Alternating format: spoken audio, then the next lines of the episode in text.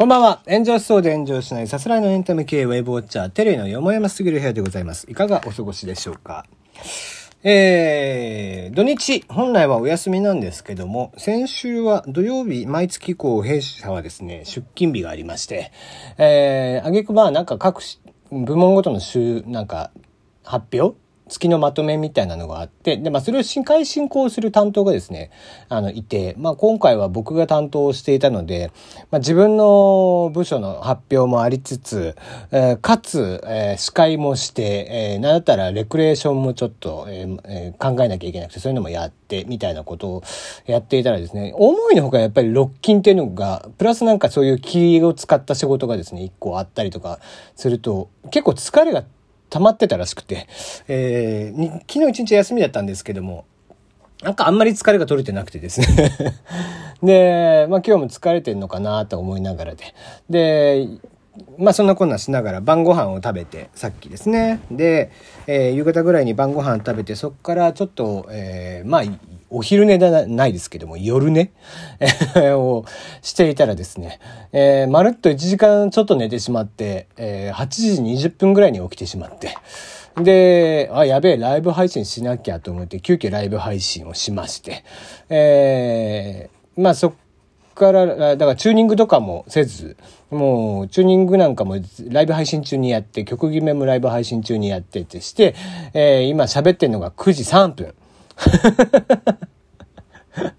もう、つい先ほど起きた人間のテンションにはないというね、えー、感じで喋ってますが、えー、そんな中、まあ土日、えー、一番印象的だったのっていうと、東京 MER ですよ。えー、知ってる？東京 MER 見てましたかね？医療ドラマですね。この東京 MER というのは何かと言いますと、東京都知事直下の、えー、救命救急医療チーム。で、えー、自分たちで、まあなんだろう、こう、危険、ある程度危険な地、えー、事故、事件とかに対しても、自分たちで率先して患者の命を助けに行くっていう、えー、そして一った先でもう MER カーっていうのがあるんですけども、その車の中で、えー、まあ、緊急のオペとかもできたりだとかするっていう施設を持っていて、そういった、まあ、必ずこう、現場に、こいつらが現場に行くと、まあ、死者が一人も出ないっていう仕組み作りをしていきましょうって。で、まずは東京から始めて全国に広げていきましょうみたいな動きを、えー、するんだけども、まあ MER やっぱりそういうこう危険な地域とかにね、危険な事故事件とかに入っていくので、まあ医療関係者なんだけども、自ら命を張って、えー、行くみたいな。で、まあ毎回危ない目にあったりとかいろんなことがあるわけですよ。で、MER はもう危険だから解体しろっていうこう勢力もいたりだとかする中で、こう毎回毎回死者ゼロっていうのを達成していくみたいなドラマなんだけどさ。で、主人公が鈴木亮平くんですね。まあ、一昨年だっけ？えー、最後、高森をやったね。えー、なんだったら今、あの、古老の地レベル2で、えー、主役ではないですけどもね、えー、まあ、伝説のヤクザみたいな、えー、やつをやっていたりだとかしている鈴木亮平くんであったりだとか、それはパートナーで角健人くんがいたりだとかってして。で、まあ、えっと、新人の、えー、お医者さんで、研修医の中条あやみさんとか、えー、七尾さんとか看護師のね、で、麻酔会の小手さん、あの、コンフィデンスマン JP の人だよね。えー、五十嵐ですね。えー、五十嵐いたのかの五十嵐ですけども、あの、えー、小手さんであったりだとか、えー、佐野優斗くんっていう若い、えー、俳優さんであったり、フォンチーさんっていう、これは、えー、フォンチーさんはあれだね、バイプレイヤーで出てくるあの女の子だよね。うん、とか、まあそういった形で、えー、6人のチームから成り立っていて。で、まあとにかくですね、ベタです。もうベタベタ。むちゃくちゃベタなの。で、なんだったらもう戦隊ものなんですよ。その、鈴木亮平くんがレッドで、で、角健人くんがブラックで、みたいな。で、中条あやみちゃんがホワイトみたいな。で、七尾さんがピンクみたいな。で、えー、まあ、小手さんがイエローだったりとかして、みたいなね。で、まあ、そんな感じの、えー、7人か。7人のチーム。えー、もう完全に戦隊ものとして、だからこう、助けに来る時とかも、こう、鈴木亮平くんがピンチになったりとかした時も、他のチームの人たちがもうほんと戦隊ものがこう入ってくるかのごとく、えー、後ろから光が当たって、こう、なんだろうな、こう影の状態からこう全員がこう来たのがわかるみたいなシーンがあったりだとかしていて、おお、いいねっていう感じなんですよ。で、なんだろうな、この見ていてやっぱりこう思ったのがさ、こう、年を取ってきて、もちろんこう、あの、今回 MER 非常に評判が良かったので、あの、若い人たちも見ていたんだとは思うんだけども、まあ、あの、なんだろうな、僕らって、やっぱりまあ、だんだん年を取ってきてるわけですよ。もう今僕は42歳、今年、あ来年45歳で、43、な、ななんで3つ年取った俺43 歳ね。まあ、あと5、3年もしたら45歳だよね。とかってなってきていて、まあ、だんだんとこう、やっぱり、えー、子供も大きくなってきてとかってしていると、まあ、えー、じいさんばあさんに土地が近くなってくるわけだよね。で、こういうね、年が近くなってくると、非常にベタが面白くなってくるわけなんですよ。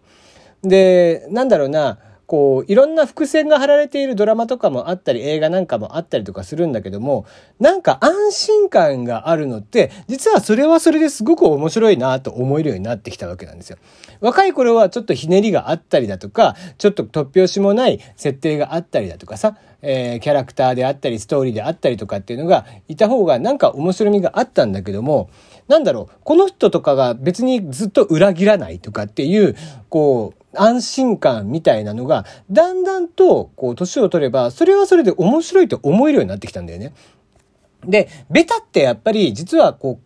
そのベタって言われるだけあって、こう、ある種完成している形なんですよ。だからそうなってくると、やっぱりそれはそれで、当然面白みがある要素が詰まっていて、だからこそベタになりうるんだよね。水戸も、水戸黄門ってあるじゃない？えー、水戸毛ってなんだ？やっぱりさっきまで寝てたっていうのがよくわかるよね。カミカミだね。えー、まあいいんだけど。その水戸黄門とかってさ、ちっちゃい頃こう、じじいばばあってじいちゃんばあちゃんにね、一緒になってこう見させられてさ、ちゃん、俺らがちっちゃい時なんかテレビ、ね、テレビなんか家族に1台しかないわけですよ。今の若い人たちみたいにスマホがあってってしないからみんなでテレビ見るしかなくてさ。で、そんな時にこうね、水戸黄門とか見せられて、いやいやどうせね、8時47分になったら印籠出すんでしょみたいな話になるわけじゃない。で、そういうベタなんですよ。ザ・ベタなんだけど、でもそのベタこそ実はやっぱり面白いっていうのは、なんかこう、えー、年を取って初めてわかるというかね。水戸黄門多分今見たら、俺面白いんじゃないかなと思うの。江戸、江戸、あのー、ね、時代劇って、ね、大岡越前とか暴れん坊将軍とかいろいろありましたよ、昔は。今はね、全然一個もないけども、えー、そんなこう、なんだろうな、こう、時代劇みたいな、超ベタみたいな、えー、完全懲悪。で、そしてもうかえ、最後はもう一件落着で終わっていく、あのベタな仕組みって、実はすごく出来上がったフォーマットであって、やっぱりそこに面白みがあったりとかするんだよね。うん。その中で、こういろんなセリフ回しであったりとか、たまにこう面白いこうキャラクター、ゲストがいたりだとかして、それがまたこう良さを引き出すみたいなところもあったりだとかして、ああ、なんかベタっていうのをこうだんだんとこうして面白いと思える年齢になってきたんだな、なんてことを最近思ったりしますね。うん。だから今見たら下手すりゃ水戸黄門ハマるかもしれんよね、マジで。今やったら誰だろうな、水戸黄門。今な、水戸黄門やるとしたら、でも最後にね、武田鉄矢やってんだよね。武田鉄矢って感じじゃないよね。武田鉄矢な違うな、やっぱり。あれキャスティング間違ってた気がするんだけど、まあそれはいいや。で、えー、まあそんなして言うと、やっぱりベタっていうのがやっぱり面白いって話に戻るんだけども、あの、まあ俺はお笑いが好きだったりとかして、まあキングオブコントもね、楽しみだったりだとか、まあ年末の M1 も楽しみにしていたりとかするんだけどもさ。で、お笑いでもベタっていうものがあるじゃない？えー、まあ例えば、すごくわかりやすい例で言うと、ダチョウ倶楽部ですよね。えー、ダチョウ倶楽部さんってやっぱりもう伝統芸能だと俺は思っていて、あのー、ね、くるりんぱもそうだし、こう、やーもそう、もう単純なやーもそうなんだけど、こう、ムッシュムラムラとか最近、まあ、ムッシュムラムラは最近コンプライアンス的にしてないのかな。あとね、床をこう、りゅうちゃんがドーンってやったら、あのー他の連中が全員ぴょこんって飛ぶとかっていう、あの、こう、ベタさっていうの、まあ、お約束って呼ばれるのもいわゆるベタだよね。あれも、もう、あれやっちゃったら笑っちゃうんだよ。どうしても。あの、爆笑とかじゃないよ。当然爆笑とかじゃないんだけど、やっぱりクスッと笑ってしまうっていう。えー、それぞ、それこそがお約束。まあ、ベタのことなんだよね。えー、ミルクボーイの漫才で、ああ、あの、ありがとうございます、ありがとうございますって言いながら何かね、えー、えー、今食パンの上についてる、えー、あれをいただきました、ありがとうございますみたいなのをやるわけじゃない。あ、それネタにあったわ。